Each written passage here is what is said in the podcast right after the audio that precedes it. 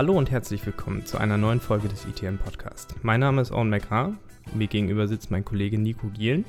Wir sind beide wissenschaftliche Mitarbeiter im äh, Forschungsprojekt des Deutschen Forschungsnetzes und wir möchten uns heute über zwei Entscheidungen zum digitalen Hausrecht unterhalten. Zum einen geht es um eine Entscheidung, äh, die Facebook betrifft und zum anderen geht es äh, um eine Entscheidung, die das digitale Hausrecht von Hochschulen betrifft. Ähm, zu dem Sachverhalt von Facebook wird euch Nico gleich ein bisschen was erzählen. Ich werde die Fragen stellen und danach wird es genau andersrum laufen. Nico, kannst du uns kurz erklären, was ist ein digitales Hausrecht?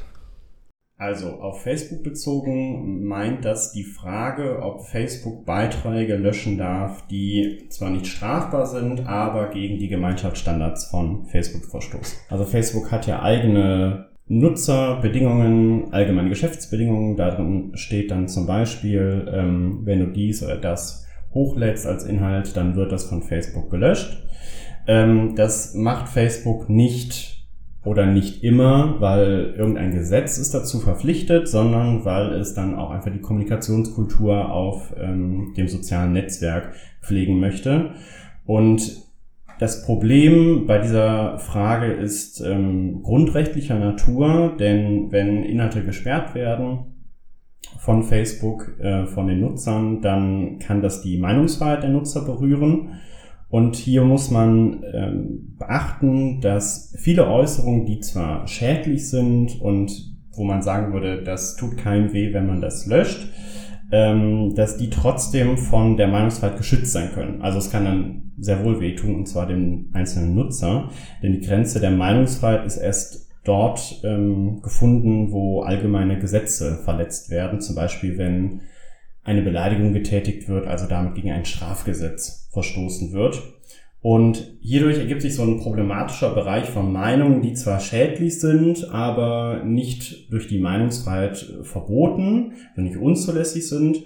Und um diese Meinung handelt es sich quasi. Und da ist die Frage, darf Facebook die aufgrund eigener Standards sperren oder nicht? Und das betrifft so die Frage, besteht ein digitales Hausrecht oder nicht? Und der Meinungsfreiheit der Nutzer steht da natürlich entgegen, dass Facebook ja nicht Teil des Staates ist, sondern ein privates Unternehmen und deswegen an die Grundrechte ja unmittelbar gar nicht gebunden ist, allenfalls mittelbar, da kommen wir dann gleich nochmal drauf zurück. Und zum anderen kann Facebook sich dann ja auch selbst auf Grundrechte berufen, und zwar auf die Berufsausübungsfreiheit. Das ist ja nun nicht die erste Entscheidung, die es in diesem Rahmen gerade auch für Facebook oder für andere ähm, Anbieter gibt. Wie ist denn der bisherige Stand der Rechtsprechung zum digitalen Hausrecht von äh, solchen Betreibern von Foren? Also kurz zusammengefasst kann man sagen, dass die meisten Oberlandesgerichte der Meinung waren, dass ähm, Facebook dieses digitale Hausrecht zuzustehen ist. Nur das OLG München äh, vertritt eine andere Ansicht, denn das OLG München hat gesagt, dass Facebook so strikt mittelbar an die Grundrechte gebunden ist, dass es quasi so handeln müsste, als sei es der Staat. Und deswegen dürfe es halt auch Meinungen, ähm, die unter Artikel 5 Absatz 1 fallen, nicht löschen. Aber das ist unter den Gerichten eine Mindermeinung gewesen, würde ich sagen. Die anderen Gerichte waren der anderen Ansicht und ähm, dennoch gab es halt diesen Konflikt zwischen Oberlandesgerichten und nun entschied halt der BGH in streng genommen zwei Urteile, welcher Meinung er, es sich anschließt. Kannst du uns kurz den Sachverhalt zu dieser aktuellen Entscheidung skizzieren? Der Sachverhalt, der stammt aus dem Jahr 2018. Da hatten zwei Nutzer von Facebook Beiträge hochgeladen, getrennt voneinander. Ich äh, kann ja mal ein beispielhaft vorlesen, damit jeder so ungefähr weiß, worum es geht hat er geschrieben, Zitat, was suchen diese Leute hier in unserem Rechtsstaat? Kein Respekt, keine Achtung unserer Gesetze, keine Achtung gegenüber Frauen. Die werden sich hier nie integrieren und werden auf ewig dem Steuerzahler auf der Tasche liegen und in der Tour geht das dann weiter. Und Facebook hat beide Beiträge, den zweiten muss ich jetzt nicht auch noch vorlesen, hat äh, beide Beiträge gelöscht und auch die Nutzerkonten vorübergehend gesperrt. Und es hat sich halt darauf berufen, ist ja ein privates Unternehmen und es möchte halt solche ähm, Beiträge nicht, weil es die Debattenkultur auf Facebook stören würde. Deswegen hat es in den Gemeinschaftsstandards auch einen Paragraphen zur Hassrede und Facebook hat gesagt, diese Beiträge fallen unter diesen Paragraphen und deswegen sperren wir das. Nutzer waren damit aber nicht einverstanden, zogen dann vor Gericht und wollten gegen die, insbesondere gegen die Löschung der Beiträge dann äh, vorgehen, sodass Facebook die Beiträge wieder freischalten sollte. Und beide Nutzer landeten letztlich vor dem OLG Nürnberg. Und das OLG Nürnberg gab äh, letztlich Facebook Recht in beiden Fällen und lehnte die Klagen der Nutzer ab. Das war dann im August 2020. Und damit waren die Nutzer natürlich auch nicht einverstanden und deswegen zogen sie dann noch vor den BGH. Und wie hat der BGH in diesem Fall entschieden und was, was ist so der zentrale Gehalt dieser Entscheidung? Also zentraler Gehalt ist, dass Facebook das digitale Hausrecht zusteht. Also der BGH hat sich der überwiegenden Meinung der Oberlandesgerichte angeschlossen und gesagt, Facebook darf auch abseits der Strafbarkeit oder abseits der äh, unzulässigen Meinungen Beiträge sperren. Und deswegen könnte man das so zusammenfassen, dass der BGH gesagt hat, Facebook hat ein digitales Hausrecht. Wie wurde das begründet? Also es, man kann das ja nicht einfach so darstellen, muss ja irgendwie eine Begründung hinterstehen. Wenn man das jetzt rechtlich aufdröseln wollte, dann ist der Anknüpfungspunkt erstmal ein Schadensersatzanspruch aus äh, 280 Absatz 1 BGB. Denn die Nutzer haben sich einfach darauf berufen, dass Facebook die, ähm, den Vertrag, den sie geschlossen haben, verletzt habe, dadurch, dass äh, Facebook die Beiträge gelöscht hat und ja auch ihre Nutzerkonten gesperrt vorübergehend. Ähm, denn Facebook verpflichtet sich ja in den in diesem Vertrag dazu, die Inhalte hochladen zu lassen und dort äh, darzustellen den anderen Nutzern. Und ähm, dem hat es ja zuwidergehandelt, indem es die Sache gelöscht hat. Dann war der zentrale Konfliktpunkt halt, konnte sich Facebook auf die Gemeinschaftsstandards berufen. Und das wird dann alles in eine AGB-Prüfung eingebettet. Also es wird geprüft, ist diese Bedingung in den allgemeinen Geschäftsbedingungen zu Hassrede ähm, AGB-rechtlich zulässig und da es da keine konkreten Kontrollvorschriften gibt im AGB-Recht, hat man auf die Generalklausel in 307 Absatz 1 Satz 1 zurückgegriffen, wonach gefragt wird, ob die einzelne Vorschrift den Nutzer unangemessen benachteiligt. Und über diese Generalklausel, ein unbestimmter Rechtsbegriff, kommen dann die Grundrechte, die ich eben schon mal kurz skizziert habe, ähm, in die Prüfung mit rein, sogenannte mittelbare Drittwirkung der Grundrechte. Und da wird dann also geprüft, einerseits Artikel 5 der Nutzer, andererseits Artikel 12 von Facebook. Und da kann man erstmal sagen zu Artikel 5, auch diese Aussage, die ich eben vorgelesen habe, die hat der BGH in den Schutzbereich der Meinungsfreiheit fallen lassen. Das ist dann ein typisches Beispiel für eine Meinung, die geschützt ist, aber irgendwie schädlich und die Facebook unterbinden möchte. Und ähm, dort hat dann ein angemessener Ausgleich zu ähm, erfolgen zwischen den Grundrechten. Bedeutet das jetzt im Umkehrschluss, dass Facebook, solange es im Einklang mit den, eigentlich, äh, mit den eigenen ähm, Bedingungen steht, uneingeschränkt löschen kann? Im, also uneingeschränkt würde ich nicht sagen, denn ähm, es ist ja immer abhängig von diesem Ausgleich der Grundrechte und ähm, klar, der BGH hat gesagt, das digitale Hausrecht besteht, also ähm, Facebook darf auch einfach nur nur in Anführungszeichen schädliche Inhalte sperren. Aber es hat halt auch ähm, ein paar Einschränkungen noch eingebaut. Und da äh, hat sich dabei auf ein Urteil des Bundesverfassungsgerichts berufen. Es, äh, war diese sogenannte Stadionverbotsentscheidung aus dem Jahr 2018. Da wurde jemand bundesweit, meine ich, aus einem Stadion ausgeschlossen, weil er als Randalierer galt. Und da hat das Bundesverfassungsgericht ähm, ein Gleichbehandlungsgebot bemüht aus Artikel 3 Absatz 1 Grundgesetz, was ja auch eigentlich nur für den Staat gilt. Aber das Bundesverfassungsgericht hat 2018 gesagt, dass auch Private sehr eng an dieses Gleichbehandlungsgebot gebunden sein können, wenn zwei Voraussetzungen äh, erfüllt sind. Zum einen muss es sich um große Veranstaltungen ähm, handeln, die einem großen Publikum zugänglich gemacht werden. Und zum Zweiten muss ein, der Ausschluss einer Person von einer solchen Veranstaltung äh, muss ein, äh, die Teilhabe am gesellschaftlich, äh, gesellschaftlichen Leben beeinflussen oder beeinträchtigen. Und daraus folgt das Bundesverfassungsgericht, wenn diese zwei Voraussetzungen erfüllt sind, dann dürfe auch ein Privater eine private Person, die zu der Veranstaltung zugelassen werden möchte, nicht ohne sachlichen Grund ausschließen und es müsse auch eine Anhörung erfolgen. So, und diese, ähm, diese Rechtsprechung hat der BGH jetzt auf Facebook übertragen, sagt halt auch, wie, ähm, ob das jetzt äh, vollends vergleichbar ist, ähm, Besuch eines Fußballstadions und ähm, Meinungen kundtun auf Facebook, ist einmal dahingestellt, aber ähm, der BGH fand das auf jeden Fall vergleichbar, dass auch Facebook für alle geöffnet ist und ähm, auch für die Kommunikation und damit das gesellschaftliche Leben irgendwie wichtig sei. Und deswegen ähm, sei auch Facebook an das Gleichbehandlungsgebot sehr eng gebunden, mittelbar natürlich, aber trotzdem sehr eng.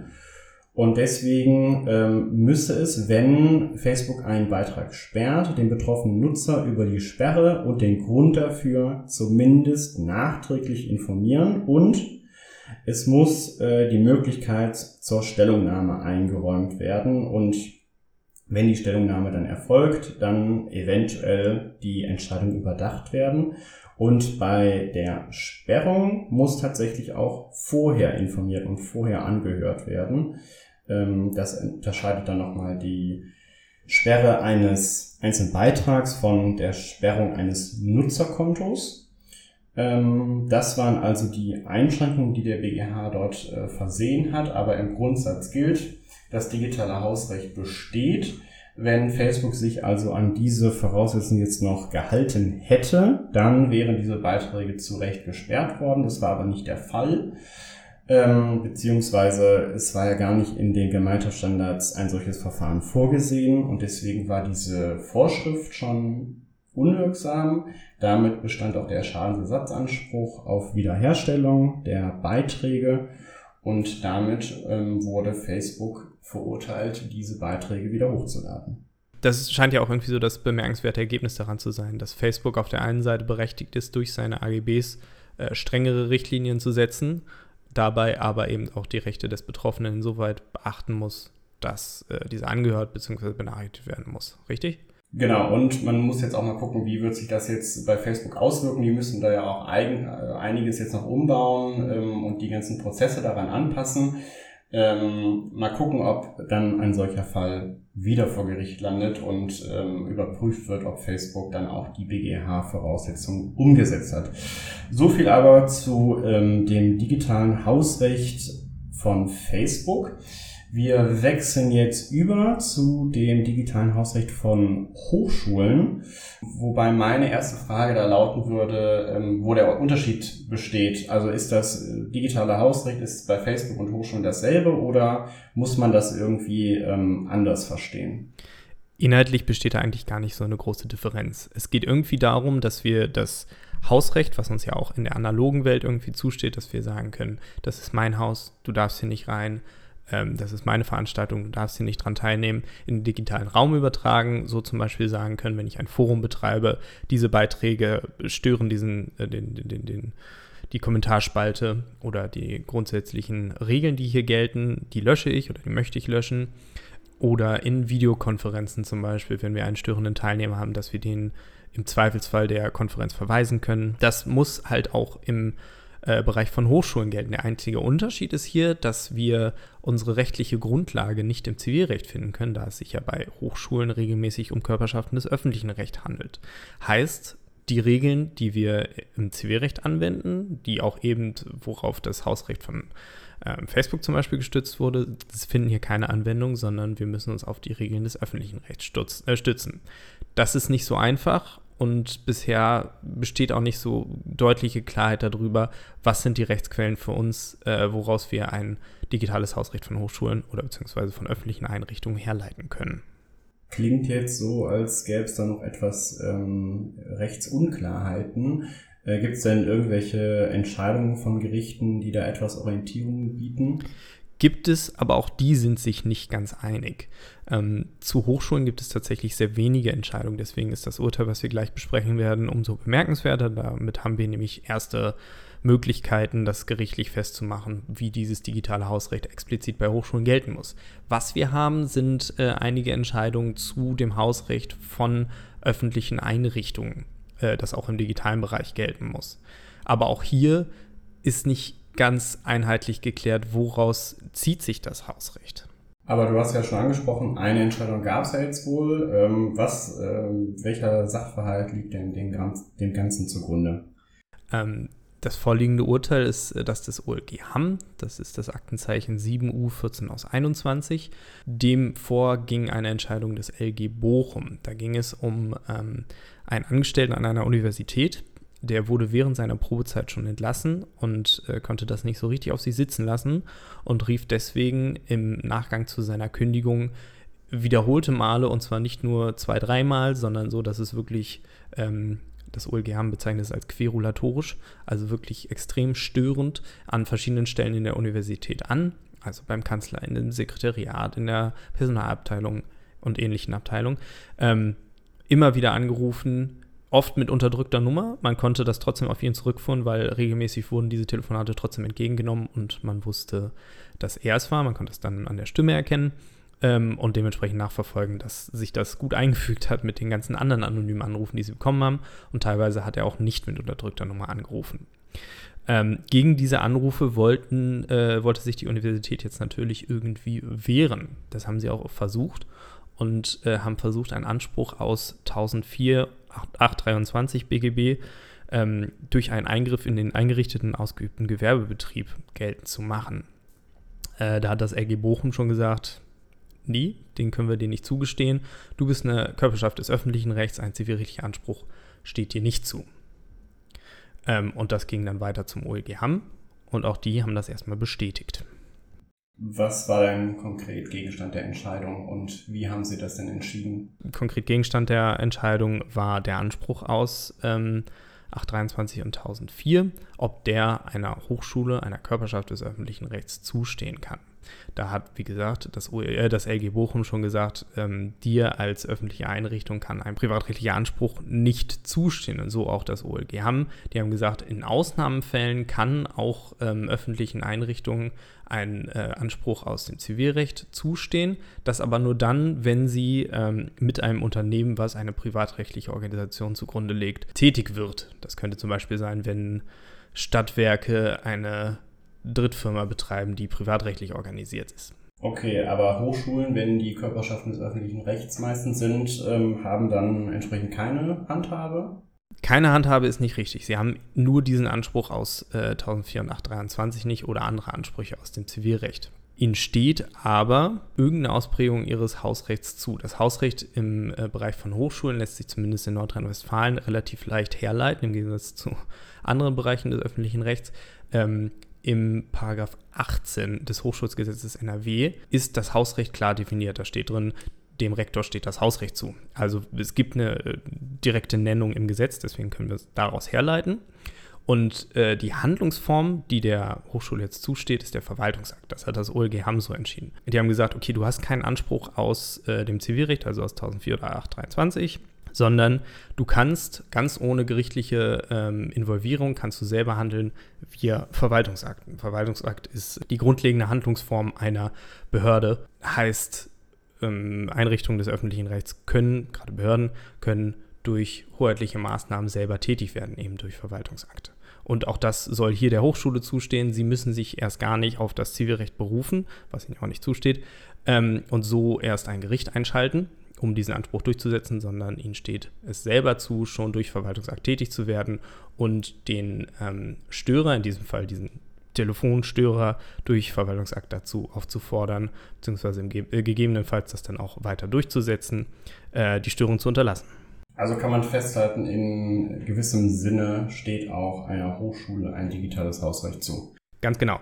Das ist das Bemerkenswerte an dieser Entscheidung, dass wir zum ersten Mal klar definiert haben, ähm, auch im digitalen Bereich steht Hochschulen ein Hausrecht zu. Wir haben nicht nur die vage Erkenntnis, ja, auch eine Hochschule ist äh, eine Einrichtung des öffentlichen Rechts. Wir haben ja die anderen Entscheidungen zum digitalen Hausrecht von Einrichtungen im öffentlich-rechtlichen Bereich. Da muss denen das auch irgendwie zustehen, sondern wir haben eine ganz klare Entscheidung dazu. Natürlich ist dieser Sachverhalt ähm, mit den Störungen via Telefon nicht ganz unmittelbar vergleichbar mit dem Betreiben eines Forums oder einer äh, digitalen Lehrveranstaltung zum Beispiel, aber die Gedanken sind doch relativ leicht übertragbar. Und das OLG Hamm sowie das LG Bochum haben auch beide ganz klar den Begriff des digitalen Hausrechts verwendet in ihrer Entscheidung. Und das bedeutet äh, für die Zukunft und gerade für ähm, Hochschulen, dass äh, man sich darauf schon bzw. gerade verlassen kann, dass man eben, dass einem so ein digitales Hausrecht auch äh, hier zusteht und dass man jetzt Klarheit zumindest darüber hat, dass man äh, über einen Verwaltungsakt äh, handeln kann und nicht erst andere Normen zu, äh, Rate ziehen muss. Alles klar. Ja, dann soll es das zum digitalen Hausrecht heute gewesen sein. Ähm, vielleicht noch der Hinweis für die Zuhörerinnen und Zuhörer auf die DFN-Infobriefe, wo wir auch die Entscheidung verarbeitet haben. Ich habe in der September-Ausgabe zum Facebook-Urteil oder zu den Facebook-Urteilen einen Infobrief geschrieben und dein DFN-Infobrief kommt im Oktober. Im Oktober. Genau. Und ähm, zum digitalen Hausrecht von Hochschulen gibt es auch schon einen zweiten Infobrief, der ist etwas älter, aus dem November 2020. Da wird genau die Problematik, dass es eben noch nicht so viele Entscheidungen dazu gibt und dass man ähm, sich das Hausrecht aber irgendwo her, herleiten muss, behandelt. Und also der Grundstein wird dafür gelegt und im Oktober wird jetzt diese konkrete äh, Entscheidung behandelt. Okay, ja, dann eine ähm, aufregende Lektüre. Vielen Dank fürs Zuhören und bis demnächst.